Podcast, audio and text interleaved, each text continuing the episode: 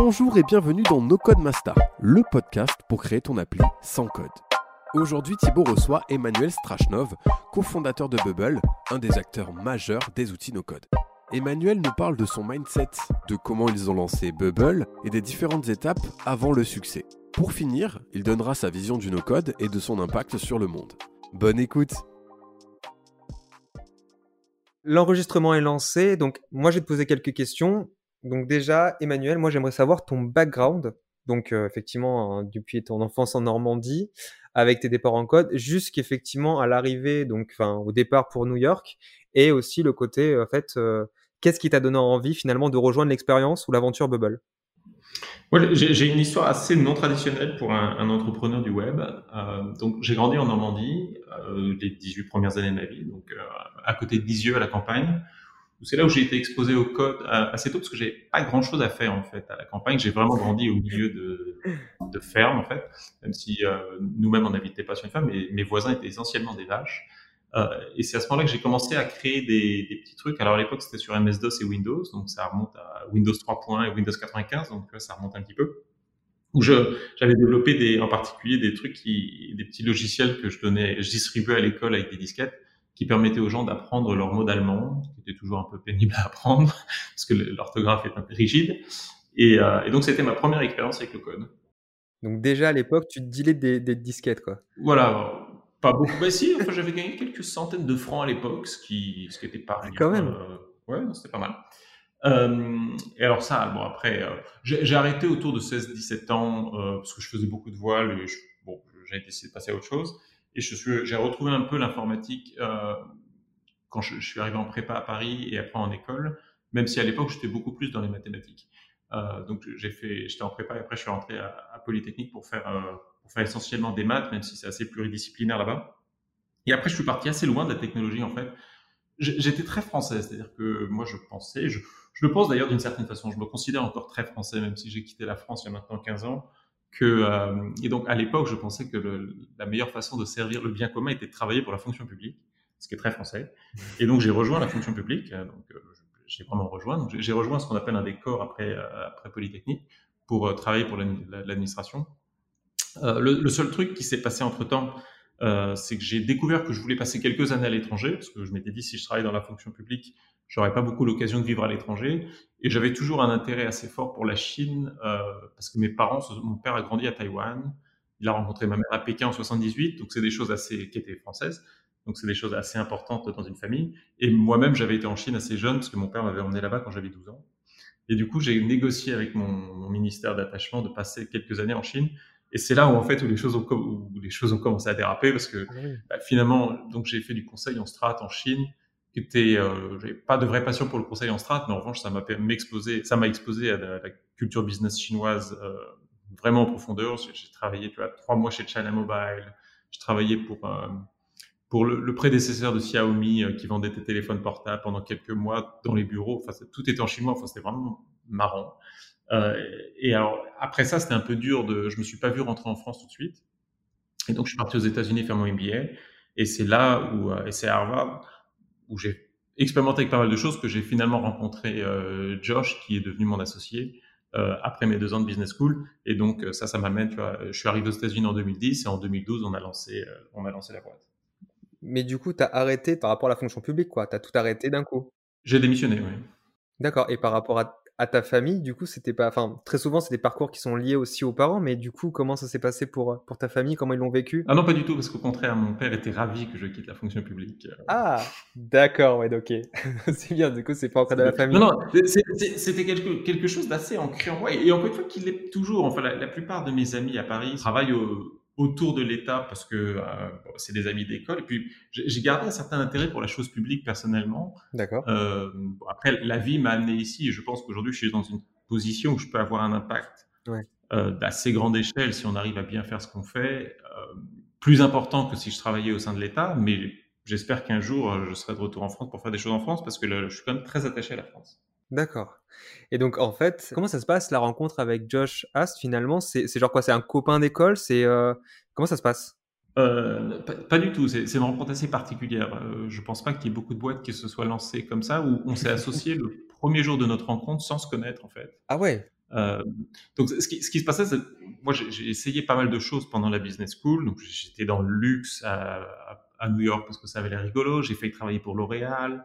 Et à la fin de la business school, j'ai redécouvert en fait euh, par il y a différentes expériences qui m'ont ramené, à ça, que je voulais revenir vers la technologie. Je dis revenir parce que c'est vraiment ce que je faisais, tu vois, quand j'avais 13, 14 ans. Et donc, j'ai commencé à chercher un boulot euh, dans le tech. Euh, donc, j'ai été voir et les grosses boîtes et des startups. Et donc, bah, je cherchais du boulot, donc j'en parlais avec des gens. On m'a présenté quelqu'un qui était dans un autre département d'Harvard, pas à la business school, mais à l'école euh, de public policy, enfin l'école d'affaires publiques, euh, et qui m'a dit, bah, j'ai un ami qui lance une boîte, tu devrais lui parler, euh, ce sera intéressant. Et donc cette personne était Josh. Après, ce qui s'est passé, c'est que moi j'étais à Boston, j'étais pas à New York, donc on ne pouvait pas vraiment se voir. On s'est parlé une fois sur Skype assez rapidement, mais euh, à un moment j'ai été à New York pour euh, interviewer pour une startup qui m'a fait une offre euh, le soir même en me disant euh, que j'avais quelques jours pour répondre. Et là, donc j'ai contacté Josh pour essayer qu'on se voit, et on s'est vu littéralement pour la première fois de visu dans un café la veille de l'expiration de mon offre. Et donc, on, a parlé euh, assez longtemps, pendant trois heures. Quand même. Moi, j'avais pas prévu de truc après, donc on, on a dû se trouver à deux heures et à cinq heures, on parlait encore. Pas tellement de, Bubble, mais à l'époque, il n'était pas appelé Bubble, d'ailleurs, ça, avait un autre nom, mais c'était la même idée. Euh, il avait un prototype euh, très tôt, tu vois, parce qu'il avait bossé dessus pendant trois mois. Donc là, ça, ça, nous amène, tu vois, en juin 2012. Mais moi, quand je suis arrivé, je lui ai dit, bon, bah, c'est très sympa de te rencontrer, mais j'ai ce job-là, c'est pas mal, ça a l'air intéressant il me demande de répondre demain, donc je vais dire oui, mais peut-être que on fera quelque chose ensemble dans quelques années. Et, à la fin des trois heures, il m'a dit, est-ce que tu as vraiment envie de prendre ce job? Est-ce que tu veux essayer quelque chose? Et alors, j'ai pas dit oui tout de suite parce que j'avais jusqu'au lendemain pour réfléchir euh, pour l'autre job, donc j'ai quand même voulu dormir dessus. J'ai interviewé quelques amis communs pour euh, parce que je le connaissais pas du tout. Hein. Ah ouais, non mais c'est sacrée prise de risque, oui. Et donc j'ai appelé des gens pour leur poser la question euh, qu'est-ce que qu'est-ce que vaut ce, ce mec en particulier d'un point de vue humain? Parce que quand on est fondateur à 50-50 tu vois c'est comme un mariage. Euh, c'est vraiment comme un mariage. Ah il t'a proposé direct le 50-50 euh, bah oui euh, au sens où depuis le début en fait on sait que c'est quelque chose qui sera de très long terme mais en fait les trois premiers mois ne, ne changent pas beaucoup. Ce que j'ai trouvé de son point de vue particulièrement mu, mature c'est que dans cette situation là beaucoup de gens auraient proposé 80-20 en se disant j'étais le premier, c'est mon idée. Mais euh, huit ans plus tard, tu vois, ça n'a aucune importance en fait de qui a commencé. Tu vois, on est vraiment à 50-50 dans cette affaire toutes les, tous les deux. Et donc euh, j'ai trouvé ça assez mûr de sa part en fait de proposer euh, quelque chose d'équitable. Dans les faits, on a fait un peu différent. Et c'est une des choses qui a vraiment, je crois, qui a vraiment lancé la relation sur le bon pied. Euh, c'est que moi je l'ai trouvé très fair, en fait très juste d'offrir 50-50, mais ma réaction était de dire, euh, parce que j'avais appris ça en fait en, en business school, que d'être à 50-50, c'est généralement une très mauvaise idée pour une startup, pour une boîte en général. Il vaut mieux avoir une personne en cas de profond euh, désaccord, qui peut décider. Et donc moi j'ai dit, bah, ça peut évidemment pas être moi parce que je viens d'arriver, donc faisons 51-49. Ouais, le fameux. Et du coup, euh, moi je l'ai trouvé très juste et je pense que lui il s'est dit que je mettais l'intérêt de la boîte au-dessus du mien, hmm.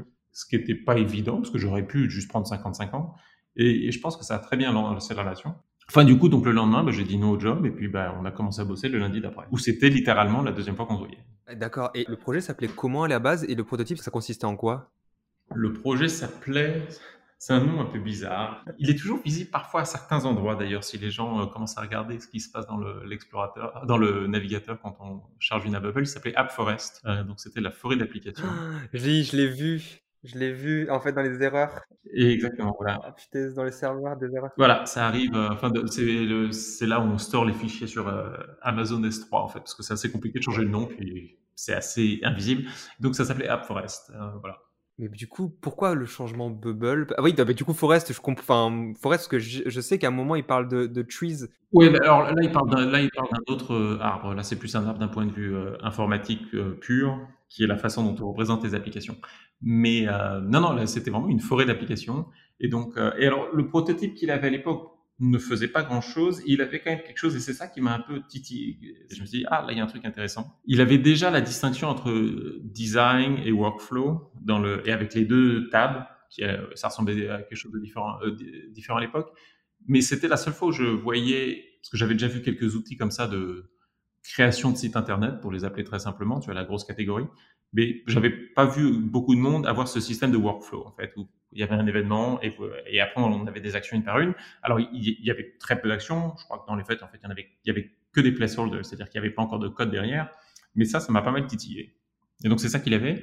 Et, en fait, le, le produit n'a pas changé depuis ça. Hein. C'est-à-dire que bon, on a rajouté beaucoup de fonctionnalités, euh, on a eu des redesigns, on a un autre qui est en route et tout. Mais fondamentalement, euh, l'idée de base que la programmation, c'est de définir une expérience utilisateur sur un écran, de la programmer en disant ce qui se passe derrière chaque bouton, n'a pas vraiment changé. Euh, et je pense pas qu'elle changera pour un bouton encore. C'est dingue parce que déjà ça qui est le cœur de Bubble, enfin, honnêtement, quand tu me demandes de résumer euh, Bubble, c'est ça, ce workflow. Donc déjà là-bas, c'était là quoi. Le mec avait déjà eu la vision de ça. Oui, première itération. Voilà, et, du coup, les autres itérations finalement ont été de compléter ça, c'est-à-dire rajouter des actions quelles ont été vraiment les grandes étapes de développement? Parce que là, globalement, j'ai compris l'idée, mais c'est vraiment comment tu as tu es arrivé? Surtout que je pense que, vu le pari, vos premiers utilisateurs, ils ont dû arriver assez tard, non? Euh, Ben non, en fait, ils sont arrivés en, novembre 2012, en fait, donc euh, quatre mois plus tard. Euh, ah ouais, d'accord. Bah, bah, parce qu'en fait, ce qui se passait, c'est pour ça qu'on on a lancé ça en 2012, à un moment où, c'est vrai qu'en 2012, les, les, gens pensaient que tout le monde devait apprendre à coder. C'est le moment où aux, États-Unis, tu avais Barack Obama qui, faisait des vidéos où il tapait du JavaScript. François Hollande en France, alors c'était pas en 2012, c'est plutôt en 2014 parce que la France a quelques années de retard dans ces trucs-là, mais il parlait du plan codage à l'école. C'était vraiment le, côté, tu avais toutes les hum, coding bootcamps à New York, les écoles de code qui foisonnaient partout. Et nous, nous, euh, on a pris une approche avec le même but en fait, qui était de démocratiser l'accès à la création de d'applications, donc dans notre cas web applications, euh, web app, mais ça pourrait être euh, n'importe quel software en fait.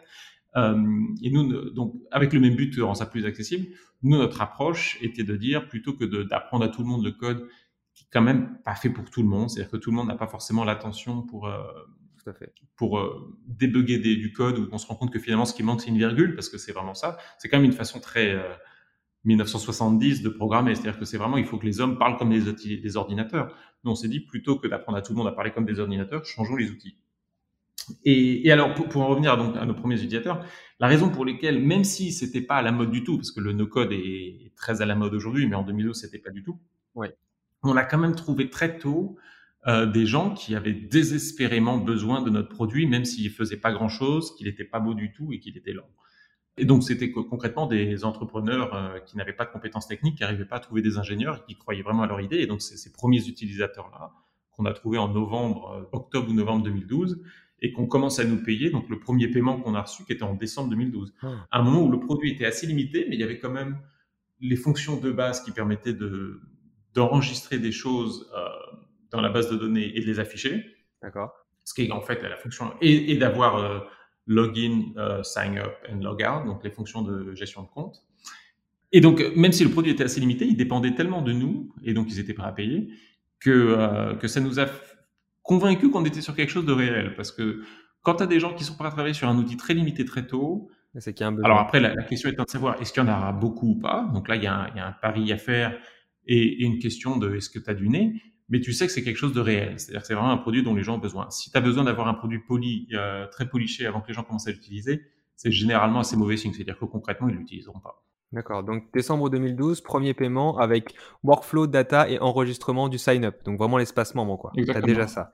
paiement, paiement par chèque d'ailleurs, parce qu'à l'époque, j'avais pas encore intégré Stripe. C'est une des choses qu'on on, s'était imposé dès le début, et c'est toujours vrai aujourd'hui, que notre app à nous, c'est-à-dire l'app qu'il y a à bubble.io, enfin à l'époque c'était bubble.is, euh, devait être montée sur Bubble. Donc déjà, ça voulait dire qu'elle n'était pas très jolie au début, parce qu'on n'avait pas les capacités design pour le faire très joli, mais ça voulait dire aussi qu'on pouvait pas... Euh, tant qu'on n'avait pas intégré Stripe de façon à ce que nos utilisateurs puissent utiliser Stripe eux-mêmes, on ne pouvait pas utiliser Stripe nous-mêmes. On s'est toujours imposé ça pour se forcer à utiliser notre outil. Et du coup, notre premier paiement était par chèque parce qu'ils nous envoyaient un chèque par la poste parce euh, parce qu'on n'avait pas intégré Stripe. Donc la meilleure preuve de marché. Donc là, vous êtes décembre 2012. Est-ce que la boîte du coup se, nomme bien Bubble à ce moment-là ou pas? Oui, oui, on a, on, a trouvé, on a décidé le nom ensemble. J'ai oublié en fait si c'est lui ou moi qui avons eu la première idée en juillet 2012 et on a incorporé en août. Pourquoi Bubble du coup? Parce qu'en termes de SEO, c'est une catastrophe. Hein. Dire, honnêtement, pour te chercher, des fois, c'est Bubble, des fois, tu t'arraches les cheveux. Hein, mais euh, la question, c'est du coup, pourquoi Bubble en fait? Bah, pourquoi Apple et pourquoi Google tu vois, c'est... Ah non, mais tu viens de me tuer là. C'est ok, j'ai plus de questions.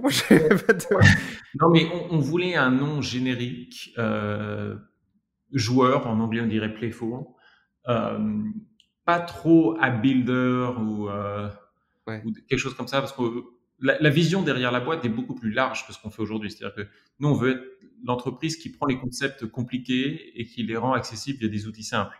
Aujourd'hui, il se trouve que c'est un gros projet de faire ça pour le pour les web apps et ce qu'on appelle le general purpose programming, mais à terme, ça pourrait être vrai pour n'importe quel domaine. Et donc, j'ai pas envie que la boîte soit attachée au concept d'app ou de même de web, en fait. D'accord. Et donc, euh, Bubble était bien pour ça. Après, effectivement, d'un point de vue SEO, et d'un point de vue légal, c'est pas terrible parce que bon, bah, c'est un nom commun. En France, c'est sans doute pas le cas, mais aux États-Unis, si tu Google Bubble, on est toujours en tête hein, euh, aujourd'hui. Ah ouais, non, mais c'est, non, mais c'est ça que mais, quand j'envoie des, des, utilisateurs qui Ça prend du temps. C'est ça. Mais même quand j'envoie des utilisateurs, si t'as pas bubble.is ou bubble.io pour trouver une requête particulière sur un sujet, ils trouvent pas. Ou si ils, trouvent, ils tombent sur Bubble Shooter. Et là, je peux... effectivement, tu tombes sur Bubble Shooter, un jeu en fait. Oui, ça, arrive. Cela dit, aujourd'hui, je pense que si on tape Bubble No Code, on tombe dessus. Ah si, ça c'est sûr. Effectivement, tu tombes, oui. C'est vrai que tu tombes sur, sur ton application. Toi, depuis que tu as rencontré Josh, tu as, dû te remettre à dev en fait. Exactement. En fait, c'est ce qu'on appelle la double, le double malentendu ou la double erreur de Josh, en fait, euh, quand il m'a proposé de le rejoindre, parce que c'est lui qui m'a proposé de le rejoindre. Bon, moi, j'ai accepté. C'était de, de, de, penser que sa première erreur était de penser qu'il avait besoin d'un business co-founder, c'est-à-dire d'un co-founder pour s'occuper de l'aspect business. Ouais. Parce qu'il pensait qu'en fait, il avait un produit qui était déjà prêt à être marketé et, et, vendu. Et la deuxième erreur était de penser que j'étais quelqu'un business, parce que même si je sortais de, de business school avec un MBA, euh, ma sensibilité est très produit personnellement. J'avais oublié en fait que j'aimais coder et j'ai redécouvert ça euh, au début. Et donc ces deux erreurs se sont annulées, mais ce qui s'est quand même passé au bout d'un trois quatre semaines de travailler ensemble, c'est que je me suis rendu compte que si je me mettais pas euh, à être plus actif sur le produit et à coder, concrètement, il n'y avait pas grand-chose à faire pour moi. Et du coup, bah, j'ai été à l'équivalent de la FNAC euh, à New York pour acheter un bouquin sur le, le, langage de programmation qu'on utilisait et je l'ai lu et puis j'ai commencé à coder. C'était quoi à l'époque le langage? Euh, c'est toujours le langage qu'on utilise principalement, qui était très à la mode en 2012, alors qu'il est un peu moins aujourd'hui, mais honnêtement, ça n'a pas beaucoup d'importance. Et c'est clairement pas le problème de nos utilisateurs, parce que tout le but de Bubble est que précisément, ils n'ont pas besoin de se poser ces questions-là. Mm. C'est, euh, on utilise CoffeeScript. D'accord. Et donc, c'est ce qu'on utilisait. On utilise toujours principalement, même si on commence à utiliser un peu autre chose. Mm. Et, euh, et, donc, ça m'a pris en gros, je dirais, euh, trois mois pour commencer à être opérationnel. Et puis après, bon, bah, j'étais à temps plein en fait sur le code. Mais il n'y a pas eu un, moment un peu what the fuck avec, euh, avec Josh au mode euh, non mais attends en fait tu vas coder et du coup enfin tu sais donner déjà faire intervenir quelqu'un sur son produit c'est particulier mais quelqu'un qui a jamais enfin qui ne codait pas ou en tout cas qui, se mettait à apprendre ce langage là ça a dû faire euh, t'as pas dû être autonome tout de suite en plus donc comment ça a dû avoir ça a dû être une scène un peu particulière bah, il, m'a formé, euh, mais moi en même temps j'avais une bonne attitude, c'est-à-dire que j'ai travaillé et j'étais pas là en train de me plaindre. Euh, il m'a évidemment aidé. En même temps, je pense qu'il s'est rendu compte assez tôt, euh, et d'ailleurs c'est la façon dont on se séparait le travail entre nous deux était, était vraiment était vraiment très clair. C'est-à-dire que lui, il travaillait sur tout ce qui était base de données et back-end, et c'était moi qui construisais le produit. Tu vois. Ah, c'est toi qui as construit l'éditeur c'est moi qui ai construit tout l'éditeur exactement et qui faisait le support et euh, qui écrivait la documentation, qui gérait la communauté, des choses comme ça. Et en fait, ça, il y avait beaucoup d'avantages à avoir quelqu'un de non technique pour construire le produit, parce qu'une des difficultés sur un, pro, sur un projet comme, euh, comme Bubble, c'est que par définition, c'est pas un outil pour ingénieurs. Hmm. En tout cas, pas au début. À terme, moi, je veux évidemment que les ingénieurs nous utilisent, mais pas pendant les premières années. Et donc, les ingénieurs ont quand même tendance à faire des outils pour eux. Oui. Euh, et donc, d'avoir quelqu'un qui vient d'une expérience non technique, mais qui peut coder, ça a finalement pas mal de valeur. Et je pense que c'est ça qui nous a permis euh, d'avoir une interface qui est pas parfaite, mais qui quand même marche pour des gens qui ne savent pas coder, mais qui en même temps expose des concepts complexes, euh, beaucoup plus que la compétition. Euh, et ça, le, fait que je venais d'un background qui était non, non technique était plutôt un avantage, et ça, je s'en ai rendu compte assez vite. D'accord, super intéressant. Du coup, là, à ce moment-là, donc tu es fin 2012, parce qu'à la base, toi, tu étais à Boston, tu m'avais dit, du coup, tu l'as rejoint à New York. Juste pour l'école, euh, quand, quand j'ai dit oui pour le rejoindre, j'étais vendre mes meubles à Boston et je suis venu à New York, enfin, en trois jours, tu vois, c'était très flexible. Est-ce que, est-ce que tu t'es dit à un moment, par exemple ce monde parallèle, est-ce que lancer la même chose en France, ça aurait été possible? Ou c'était impossible, genre vu la temporalité, c'était impossible? Euh, c'est sans doute possible de le lancer en France. Après, mon associé était américain, donc la question se posait pas trop. Si j'avais trouvé un associé français pour faire ça à Paris, j'aurais peut-être pu. Euh, malheureusement pour l'Europe en général, et ça me fait vraiment mal de le dire parce qu'encore une fois, et peut-être que des gens diront que, j'ai tort, et, je, crois que la France a un peu changé, l'Europe a un peu changé, mais les, outils comme ça, euh, qui ont besoin d'une forte adoption euh, pour devenir un nouveau standard, généralement se lance aux États-Unis parce que le, marché, les utilisateurs sont plus en avance en fait sur ce genre d'outils mm. à la base. Et si tu lances ça en France, la probabilité, il y a de fortes chances que tu travailles sur un outil qui sera adapté aux besoins locaux, même probablement en français au début. Alors ça change un petit peu aujourd'hui, mais au début euh, l'outil sera en français. Et donc c'est plus difficile de lancer un outil qui devient un nouveau standard. Je crois que ça change un petit peu, mais dans les faits, euh, si tu regardes les standards aujourd'hui, les, outils euh, dont les gens parlent, euh, encore une fois, pas les outils utilisés dans les très grosses entreprises qui ne sont pas visibles par beaucoup de gens. Tu vois, par exemple, Algolia, même si Algolia est un exemple où ils sont quand même délocalisés beaucoup aux États-Unis après, mais c'est un outil qui est utilisé par des grosses boîtes, mais c'est pas, c'est pas, c'est pas Airtable ou Notion. Ce genre d'outil-là, généralement, se lance aux États-Unis. C'est beaucoup plus facile parce que en fait, ce qui se passe, c'est qu'une fois que tu as bien travaillé sur ton marché domestique, tu es une boîte très grosse qui a une faculté de projection au niveau mondial euh, qui est importante. Alors que si tu es une boîte basée en France et que tu travailles sur ton marché domestique, malheureusement, la taille du marché français euh, fait que tu es une boîte de taille moyenne. Et même le niveau techno comme tu l'as dit, si c'est les premiers, tes premiers clients, c'est les startups qui croient en leurs produits mais qui n'ont pas de compétences techniques, à, cette époque-là, tu avais déjà l'énorme vague Silicon Valley qui était en train d'exploser à ce niveau-là, alors qu'en France, elle n'était pas encore lancée. Enfin, on n'avait pas l'effet Startup Nation qui, est là aujourd'hui, et du coup, je pense que ton public aussi était beaucoup plus. Enfin, ton marché était plus mûr. Oui, ce qu'on appelle en anglais les early adopters, c'est-à-dire les gens euh, qui commencent à utiliser les produits, existent davantage aux États-Unis. Tout à fait. Bah, je me suis lancé en France, j'espère qu'un jour je vais pouvoir changer. Mais voilà, on verra bien. Euh, du coup, j'aimerais savoir, donc là, on est décembre 2012. Euh, à ce moment-là, en fait, ta croissance, elle a été euh, elle a été comment Elle a été exponentielle À ce moment-là, tu as eu plusieurs users Ou effectivement, il y, a, un moment, un calme plat Comment ça s'est passé finalement l'évolution de maintenant? Parce que j'ai retenu quelques dates finalement. J'ai retenu 2014, parce que tu as eu un article qui à ce moment-là a sorti dans Le Monde. Tu as eu une interview aussi à ce moment-là. Donc j'ai l'impression qu'effectivement, tu as, ces grandes là parce que moi, de, loin, je vois un peu 2012 lancement, 2014 première interview, 2017 t'annonces le CA de 1 million avec des interviews en 2018. Mais entre-temps, c'est vrai qu'on a un flou sur ce qui s'est passé. Comment, comment ta traction et ton, ton évolution en fait se sont passées Concrètement, il n'y en avait pas. Concrètement, c'était très plat en fait. On n'avait pas de, croissance, mais on n'essayait pas d'en avoir non plus. C'est la raison pour laquelle on n'a pas levé d'argent tôt, parce qu'on a toujours pensé que pendant les premières années, on n'était juste pas un business en mesure de, en, mesure de, euh, d'offrir la croissance que les investisseurs veulent généralement voir dans les premières années d'une boîte. Mmh en revanche, on avait un engagement qui était euh, fou. Enfin, c'est-à-dire que les, quelques dizaines de gens qui nous utilisaient, nous utilisaient, nous utilisaient 10 heures par jour. Et ça, en fait, c'était beaucoup de boulot euh, pour, les, pour être sûr qu'ils n'avaient jamais de limitation. Donc, en fait, ce qui s'est passé pendant les cinq premières années, c'est qu'on avait une dizaine d'utilisateurs. Alors, c'était pas toujours les mêmes. Parfois, il y en avait qui disparaissaient pour euh, les raisons de la vie et d'autres qui, euh, qui venaient. Ouais. mais, et qui travaillaient à temps plein pour créer leur boîte sur nous. Euh, dès le début, on, avait, on a toujours eu, ce qui est un peu différent d'ailleurs d'autres outils, on n'a pas les, ce qu'on appelle en anglais les makers. On n'a pas énormément de makers dans la plateforme. Les gens qu'on utilise sont des gens qui nous utilisent en fait vraiment pour faire tourner leurs affaires.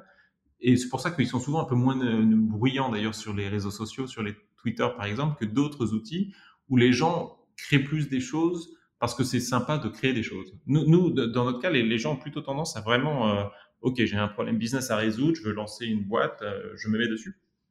Donc les mecs étaient dessus 10 heures par jour. Et alors souvent, ils avaient soit des limitations du produit, soit des bugs, hein, parce que ça arrive. Et donc nous, on était là pour être sûr qu'ils n'en avaient pas. Et la mission qu'on s'était euh, fixée à ce moment-là n'était pas d'avoir un maximum d'utilisateurs, c'était d'être sûr que ces gens-là n'auraient pas de, de limitations. C'est-à-dire que nous, on s'était engagé. À un moment, c'est un problème moral. C'est-à-dire que nous, on s'était engagé avec ces mecs-là au moment où la boîte n'était pas connue du tout euh, où généralement on leur parlait sur Skype. À l'époque, c'était Skype. Euh, avant qu'ils commencent à nous utiliser, parce que les, gens, euh, nos utilisateurs, ils avaient des idées de boîte. Ils trouvaient pas d'ingénieurs. Ils nous disent, est-ce que vraiment je peux créer ça sur euh, sur Bubble? Et nous, on leur parlait avec eux et on leur disait, Alors 80% oui, 60% oui. Par contre, ça, ça va manquer, mais on travaillera ensemble pour que ça se fasse. Et donc, on s'était engagé euh, de personne à personne, on s'était engagé à faire que ça marche, et il fallait délivrer là-dessus. C'est pour ça que très tôt, on a fait la décision très euh, très consciente de se concentrer sur les utilisateurs qui, avaient, qui nous faisaient déjà confiance et d'être sûr qu'eux avaient une expérience qui était bonne et que leur business, business pouvait marcher. Alors, ça ne veut pas dire qu'on quand ils nous demandaient de faire quelque chose, on disait oui à tous les coups. En revanche, on trouvait toujours une façon euh, de leur permettre d'avancer. Quand on est le problème au pire. Et, exactement. Et, ça, ça prenait pas mal de, ça a pris beaucoup de temps et d'énergie. Et avant qu'on arrive à un stade où on se disait que c'est bon, maintenant la plateforme est quand même assez puissante et elle n'est pas parfaite, mais on peut faire énormément de choses.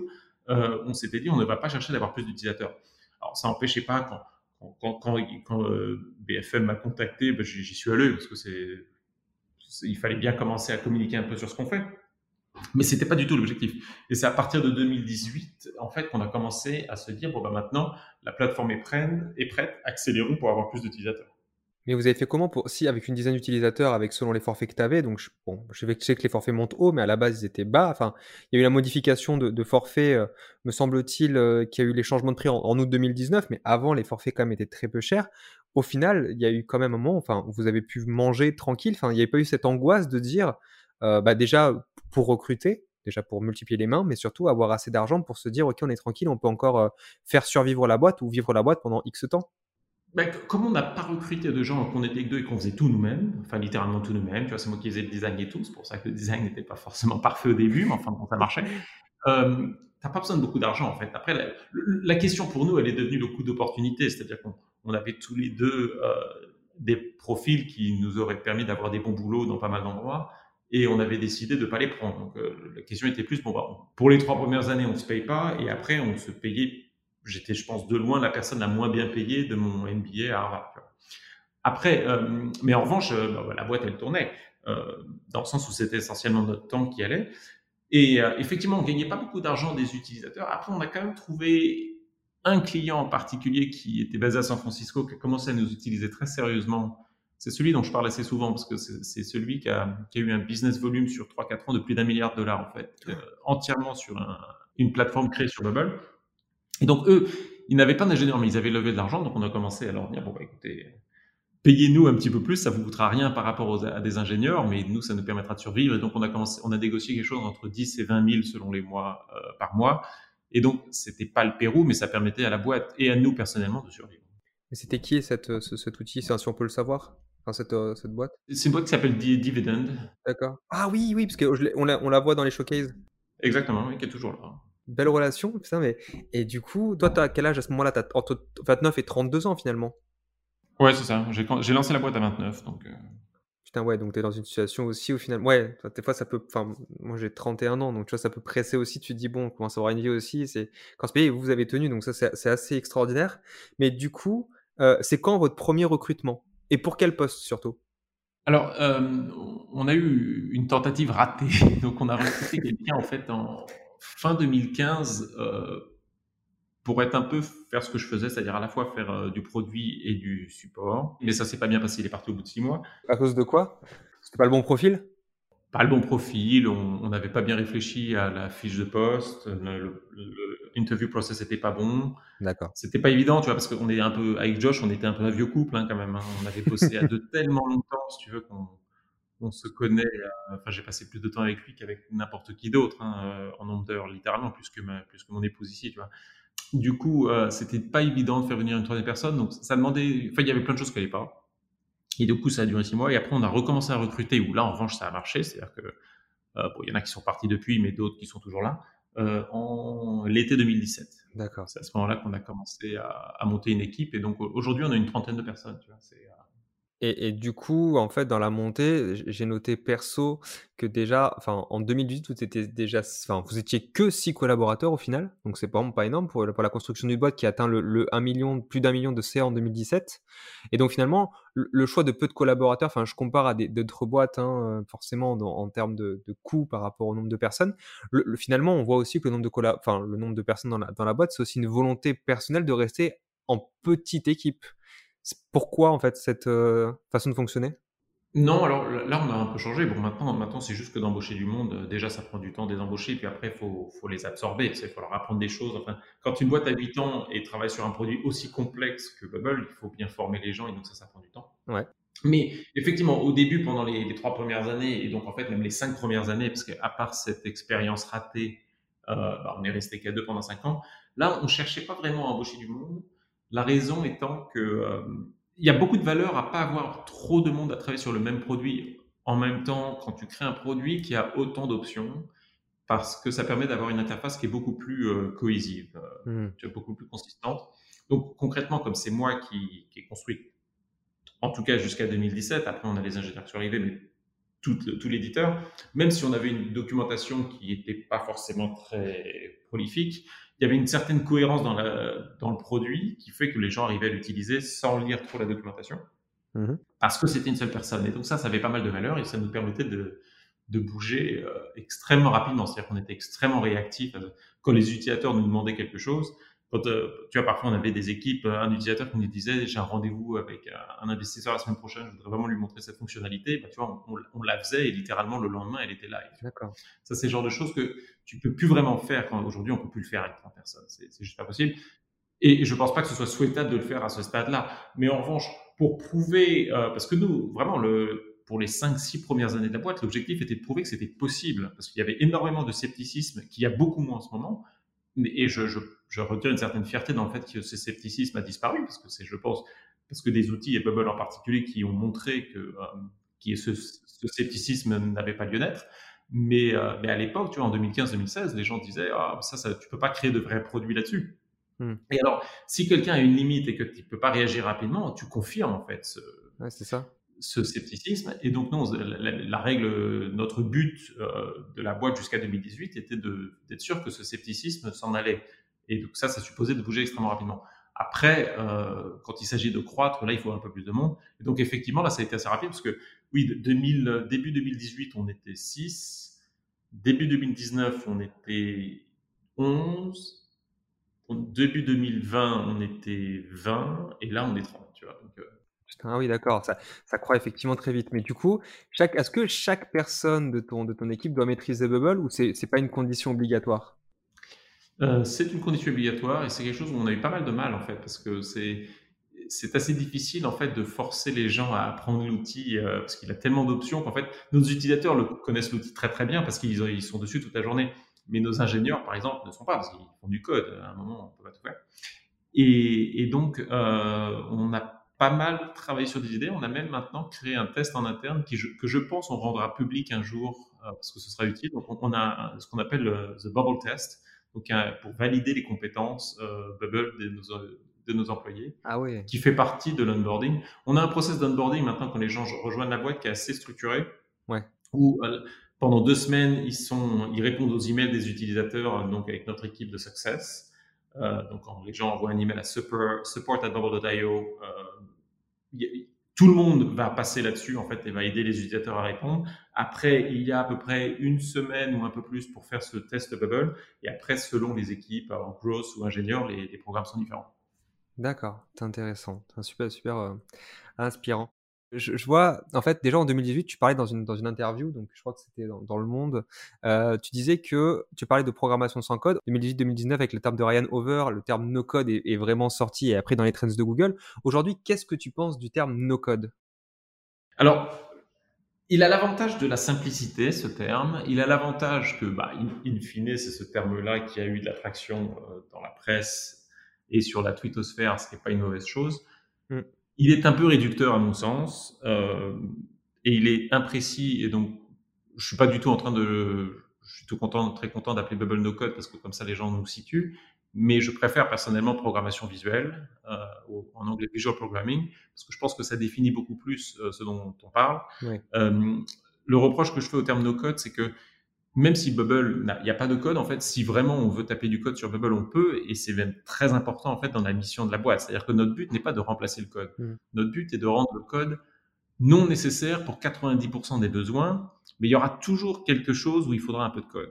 Et, et c'est pas grave, c'est-à-dire que ça, ne réduit pas parce qu'il y a quand même des gens qui savent coder. Ce qu'il faut simplement, c'est qu'ils aient beaucoup moins de choses à coder pour qu'ils puissent euh, aider plus de monde. C'est ça le, fondamentalement le, problème avec les ingénieurs, c'est qu'il n'y en a pas assez. Donc, si on réduit le besoin en ligne de code, euh, le problème euh, s'en va.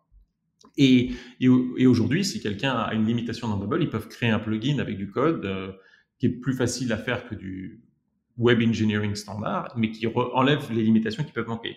Dans les faits, c'est assez rare parce que en plus, la façon dont on a créé notre marketplace, notre outil de plugin, notre écosystème, et qu'une fois que quelqu'un a résolu le problème une fois, il est résolu pour tout le monde, parce que c'est euh, accessible à tout le monde sur la marketplace. Mais euh, et donc c'est peut-être 1% des applications aujourd'hui qui ont du code en custom, mais donc on peut quand même utiliser du code.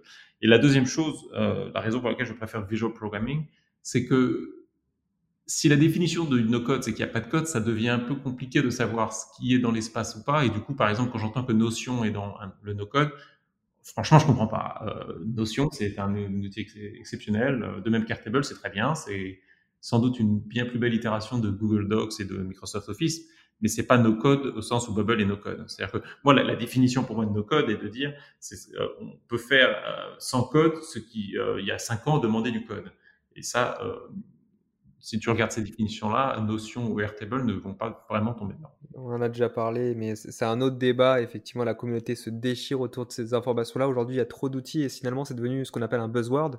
Donc forcément, il y a aussi ce contre-coup-là, c'est d'intégrer plein de choses à l'intérieur parce que ça fait sexy. Aujourd'hui, quand on entend que WordPress fait du no-code, c'est dur à comprendre parce qu'il y, y, a aussi cette envie-là de rentrer dans des grandes cases qui sont très jolies et très sexy parce que c'est mode. Sauf qu'au fond, le problème de ça aussi, ça a tendance à décrédibiliser les outils. Parce que du coup, si tout s'intègre en no-code, plus rien ne s'intègre réellement et plus rien n'a de sérieux. C'est un autre sujet encore.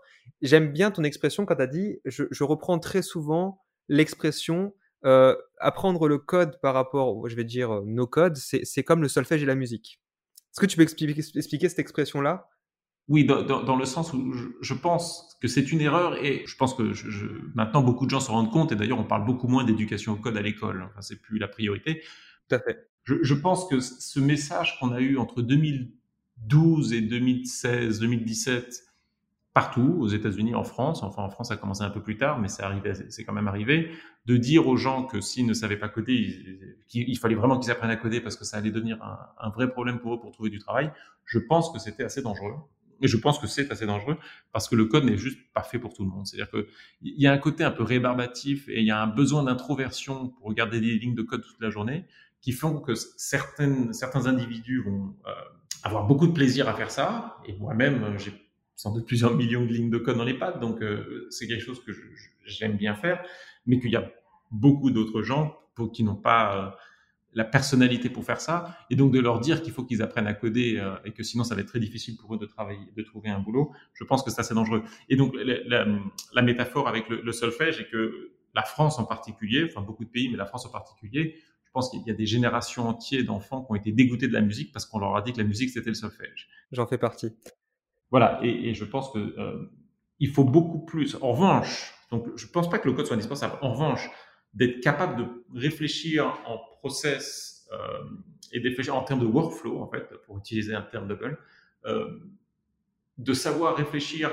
J'ai un problème business à résoudre. Est-ce que je peux créer un petit produit Ça n'a pas forcément besoin d'être un produit magnifique qui sera euh, déployé à la terre entière pour résoudre ce problème-là. Ça, je pense que c'est une euh, compétence qui est critique et qui va l'être de plus en plus. Parce que ce, qu'on voit, et ça n'est que le début, euh, même si ça a commencé depuis déjà peut-être 20 ou 30 ans, les, gains de productivité en fait pour les, organisations et les entreprises en particulier viennent de l'automatisation aujourd'hui. Et qu'on le, veuille ou pas d'ailleurs, euh, c'est mécaniquement les, forces de marché font que euh, les boîtes essaient de réduire les coûts pour être plus performantes. Parce que si c'est pas elles qui le font, c'est la compétition et donc la boîte va avoir des problèmes et que les gains de productivité, euh, pour euh, être plus efficace d'un point de vue coût, demandent de l'automatisation. Et il faut que les gens soient capables de réfléchir en ces termes-là et de trouver eux-mêmes des opportunités. Et donc ça, ça suppose de savoir utiliser un ordinateur de façon intelligente et de dire à un ordinateur de faire des choses pour être plus efficace et donc de programmer. En revanche, il faut changer les outils pour que ce soit pas fait avec du, du code qui risque de dégoûter tout le monde et qui de toute façon ne marche pas. C'est-à-dire que il faut pas se voiler la face. Quelqu'un qui va passer une cinquantaine d'heures sur un coding bootcamp euh, ne pourra pas faire grand-chose malheureusement avec le code. Tout à fait. Est-ce que tu te rends compte, euh, alors c'est l'effet, j'ai constaté cet effet avec plusieurs personnes, que dans l'apprentissage de Bubble, il y a un déclic, déjà il y a un déclic sur deux éléments. Le fait d'avoir une logique qui est proche du code, parce que c'est une logique qui est très proche du code finalement et qui est très intéressante, qui, qui est un petit peu, on va dire, euh, rabiboche avec des personnes un peu vexées par ce côté-là. Mais surtout, en fait, ça, ça, ça atterrit vraiment comme un, comme un intermédiaire. Et beaucoup de gens qui sont passés sur Bubble et qui se sont formés depuis, je dirais, plus de, à partir de un mois, en général, tu as un déclic, commence à réfléchir autrement. Euh, en fait, très souvent, ça devient une façon de coder sur du bubble. J'appelle ça des bubblers parce qu'il y a vraiment un côté. Euh, en fait, tu, reproduis finalement ce qu'on pense en code, mais directement sur, sur du, sur du no-code. Hein. Et en fait, tu recrées exactement les mêmes paradoxes qu'on a en développement quand même. Ça veut dire que Bubble a créé son propre langage. Ah ben, nous, on se définit comme un langage de programmation. Et d'ailleurs, d'un point de vue. Euh, ça, ça va être. C'est pas forcément le sujet de la conversation, mais d'un point de vue euh, informatique, science informatique, c'est un langage de programmation qui est typé, enfin, qui c'est un langage de programmation. Après, on, ne le dit pas trop parce que ça peut faire peur aux gens. Je suis, d'accord avec ton analyse. Je remplacerai juste code par programmation. C'est-à-dire que fondamentalement, euh, notre vision de base est de dire que la programmation et le code sont deux choses totalement séparées. La programmation, ça veut dire réfléchir de façon structurée à ce que tu veux que l'ordinateur fasse. Mmh. Coder, ça veut dire écrire, mettre ses mains sur un clavier et taper des caractères qui vont écrire du texte qui sera facile à utiliser pour l'ordinateur, mais pas facile à lire pour un être humain. C'est deux choses qui n'ont rien à voir. Et il est mm. possible de programmer, toute notre thèse est de dire qu'il est possible de programmer avec un, un médium qui est beaucoup plus euh, similaire avec la façon de l'être humain de parler que de, d'être, de ressembler quasiment à des 0 et des 1 pour l'ordinateur.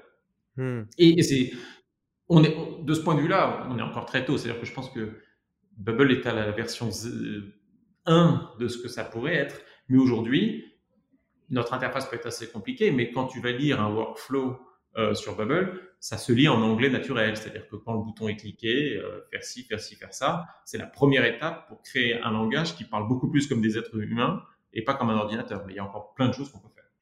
Exactement. Non, c'est, tout à fait ça.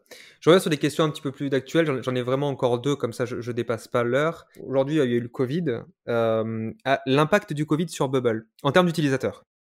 Écoute, on peut pas se plaindre parce qu'on fait partie, je pense, de ces quelques boîtes qui ont bénéficié en fait du confinement et du Covid en général. C'est-à-dire que les, fondamentaux, euh, Bubble est quelque chose qui prend un peu de temps à apprendre et à utiliser. C'est-à-dire qu'on ne dit pas aux gens, vous aurez une application en 5 minutes. On dit, ça vous prendra entre, selon les gens, je sais pas, entre 5 et 15 heures pour avoir une bonne compréhension de l'outil.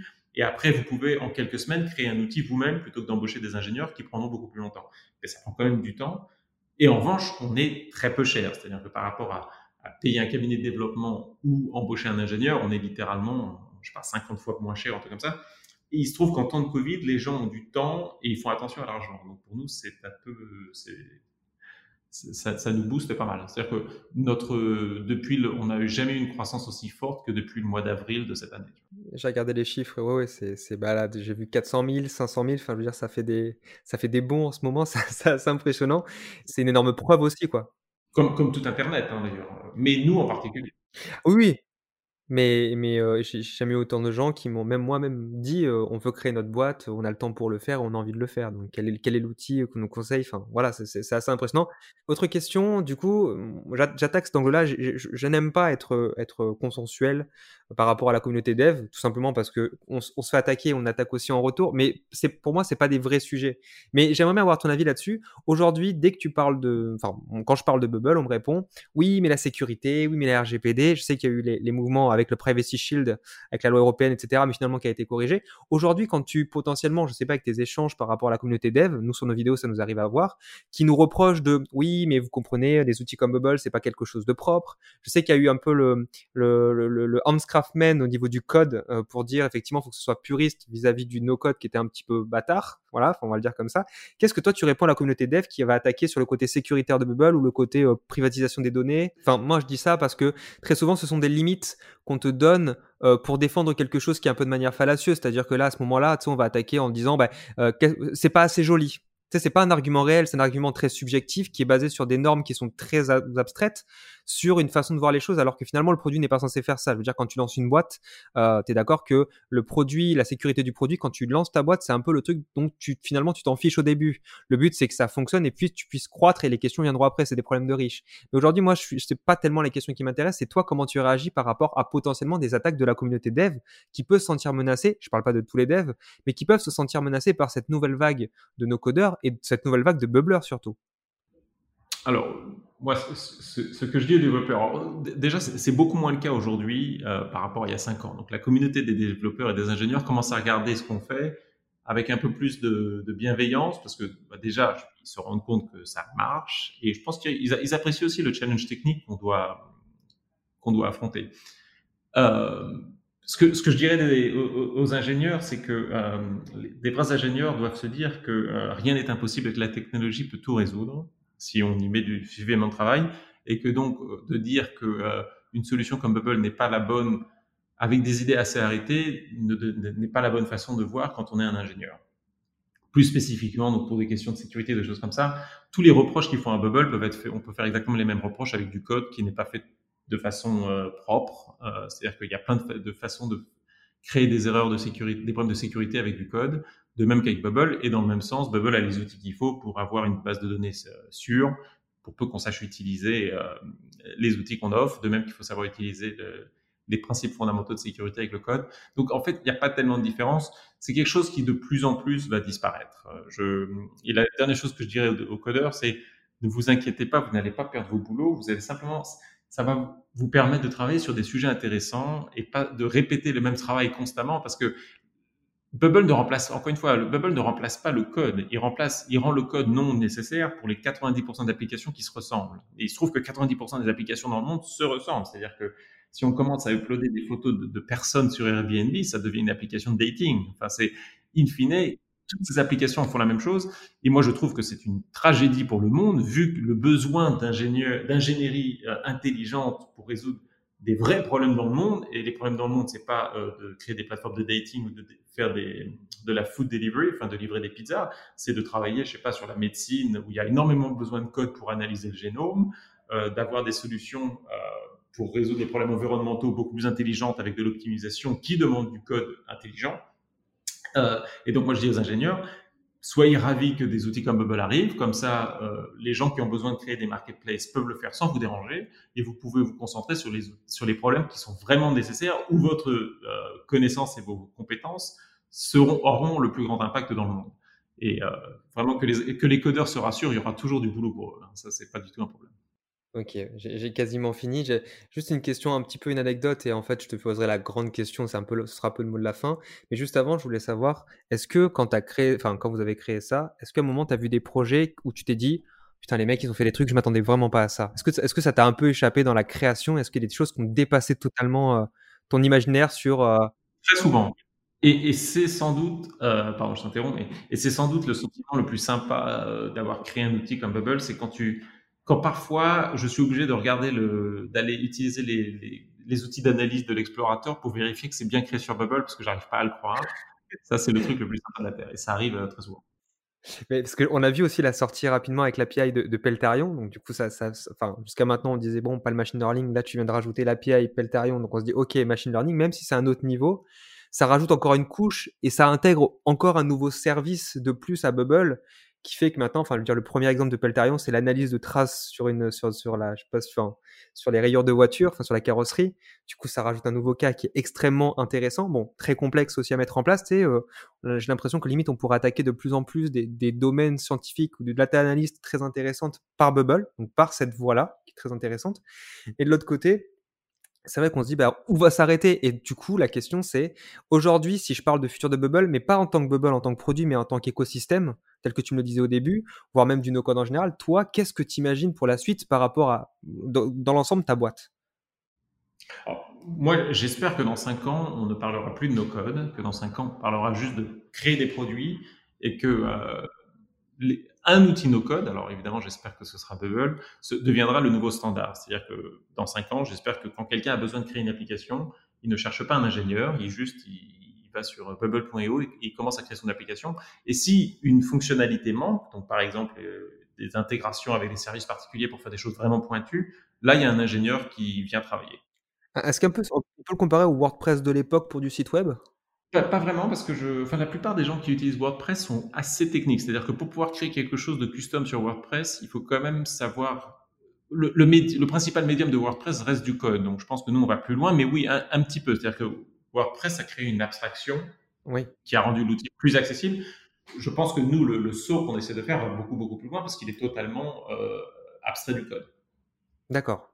Ok. Ce qui est intéressant, c'est finalement dans le fond, c'est qu'en gros, c'est une boîte qui fait du no-code, qui ne veut pas faire du no-code, qui veut faire quelque chose où carrément on intègre vraiment beaucoup de choses et que euh, enfin, c'est tellement large que finalement c'est de simplifier l'accès à la création. Et de l'autre côté, tu as, le schéma, enfin je sais pas si tu te rends compte, tu as le schéma de la boîte le plus pourri du monde en termes de construction. C'est-à-dire que tu es, tout ce qu'on déconseille en termes de trouver un associé sans, sans fondement, euh, qui vous avez des compétences similaires, vous faites des trucs vous, vous êtes sur une traction euh, très très faible pendant très très longtemps. Enfin, tu as une vision à un moment, c'est pas possible. Tu as eu une vision, as eu, eu, c'est de la foi à ce niveau-là. Ah oui, je pense que c'est, oui, il y, a, une un côté foi et, et un, une conviction très profonde qu'il faut vraiment que quelqu'un arrive à résoudre ce qu'on essaie de faire et qu'aujourd'hui, l'option d'arrêter n'est même pas là parce qu'on est, je pense, les mieux positionnés pour le faire. Je peux pas dire que ce qu'on essaie de, le problème qu'on essaie de résoudre, qui est fondamentalement l'accès à la technologie, est le, problème le plus important du monde, mais c'est un des, je pense que c'est dans le top, top 3 ou top 4. Tu vois, c'est vraiment un problème fondamental. C'est-à-dire qu'aujourd'hui, les deux problèmes qu'on a, donc c'est le point dont je parlais un peu plus tôt, qui est que les gens qui ne sont pas capables d'utiliser des, des outils de façon, des ordinateurs de façon intelligente auront du mal à trouver du boulot. Donc, euh, ce qu'on appelle en anglais l'accès au digital en français ou en anglais on dirait computer literacy, le fait que les gens, que beaucoup de gens soient exclus de ce, cet espace-là, c'est un énorme problème. Et le deuxième problème, c'est que la technologie est tellement chère à produire aujourd'hui, parce que les ingénieurs, il n'y en a pas beaucoup, ils sont très chers, que euh, on utilise du bon logiciel que pour résoudre des problèmes qui ont une opportunité de marché en centaines de millions d'euros. Et, et c'est très triste parce qu'il y a beaucoup d'endroits, beaucoup de d'endroits au niveau local, que ce soit tu vois, en France, aux États-Unis, ou euh, des petites communautés, ou des métiers particuliers, ou d'avoir des logiciels, euh, des applications mieux faites, pourrait radicalement améliorer la, vie des gens qui sont soit dans ces communautés, soit dans ces métiers-là. Et comme il n'y a pas d'opportunité de, de marché, personne ne le fait. Et, du coup, ça crée un décalage en fait entre ceux qui peuvent bénéficier de la technologie et ceux qui n'en bénéficient pas, euh, en particulier pour travailler, qui je pense est un énorme problème. Et ça, il, faut quelqu'un le résolve. C'est-à-dire que si on continue à tirer comme ça, ça va mal, euh, on va se terminer dans une société où il y aura quelques dizaines de milliers de personnes dans la Silicon Valley qui vont créer les produits que tout le monde utilise et les autres seront juste en train de regarder des vidéos sur YouTube, ce que je trouve particulièrement déprimant. Euh, et donc, si tu penses que le produit est vraiment important, oui, certes, on a fait les choses de façon non traditionnelle. Je pense que par certains côtés, il fallait prendre le problème de façon non traditionnelle, parce que un, des trucs que, que j'ai pas dit plus tôt, c'est que c'est pas nouveau ce qu'on essaie de faire. Hein. C'est vraiment le, c'est l'idée la plus fondamentale de la technologie depuis le début. C'est l'idée derrière, tu vois, Macintosh, tu vois, euh, quand ils sont passés de la ligne de commande à une interface graphique, ou MS-DOS Windows. Depuis toujours, il y a eu cette idée de rendre la programmation visuelle et accessible. Apple a essayé dans les années 80, Microsoft a essayé, ils essaient toujours d'ailleurs, ils relancent des produits. C'est, c'est un des, le no-code est devenu à la mode parce que c'est passé dans la presse mais c'est l'idée de rendre la, c'est la nature même de la technologie de créer des outils qui sont plus accessibles et que plus de gens peuvent utiliser. Et à chaque fois, ça s'est fait par du visuel plutôt que du code. Et donc, euh, c'est, pas nouveau. Simplement, d'utiliser des techniques euh, traditionnelles pour arriver à résoudre. On a bien vu que ça marchait pas parce que c'était pas une fausse de moyens. Si ça c'est pas, si le produit, le problème n'a pas été résolu plus tôt, euh, Apple, Microsoft, euh, l'argent c'est pas ce qui manque. Tu Ils peuvent tout à fait faire ça. Donc, je pense qu'il fallait prendre le problème d'une façon un petit peu différente avec au bon moment. Je pense qu'aujourd'hui est un meilleur moment pour faire ça que les années 90 pour réussir. Mais effectivement, il fallait prendre une approche qui était un petit peu non traditionnelle. Sinon, on se serait planté comme comme pas mal de compétiteurs d'ailleurs se sont plantés euh, quand on s'est lancé parce qu'on n'était pas les seuls. On était les premiers à se lancer. Mais en 2013-2014, il y a eu quelques deux trois boîtes qui sont lancées qui faisaient la même chose que nous et qui sont toutes euh, arrêtées après deux ans. Putain, d'accord, intéressant. Ouais, ouais, je, défends le principe que Bubble, enfin, c'est bête, mais que le no-code en général même réduit les inégalités. Mais, enfin, euh, pour en revenir à mon, côté français, moi, quand je dis que la chose publique, euh, enfin, je, suis profondément attaché à la cohésion sociale et à la réduction des inégalités. Enfin, on va pas faire de la politique, mais Je pense que c'est l'angle que je vais attaquer dans la vidéo parce que c'est un angle que je partage énormément et que j'ai vraiment envie de, de, mettre en avant. Merci beaucoup, Emmanuel. Super. Merci. Allez, salut. Merci beaucoup. Salut. On espère que cet épisode vous aura plu. Si c'est le cas, n'hésitez pas à nous laisser un commentaire et à vous abonner pour être notifié à la sortie des prochains épisodes.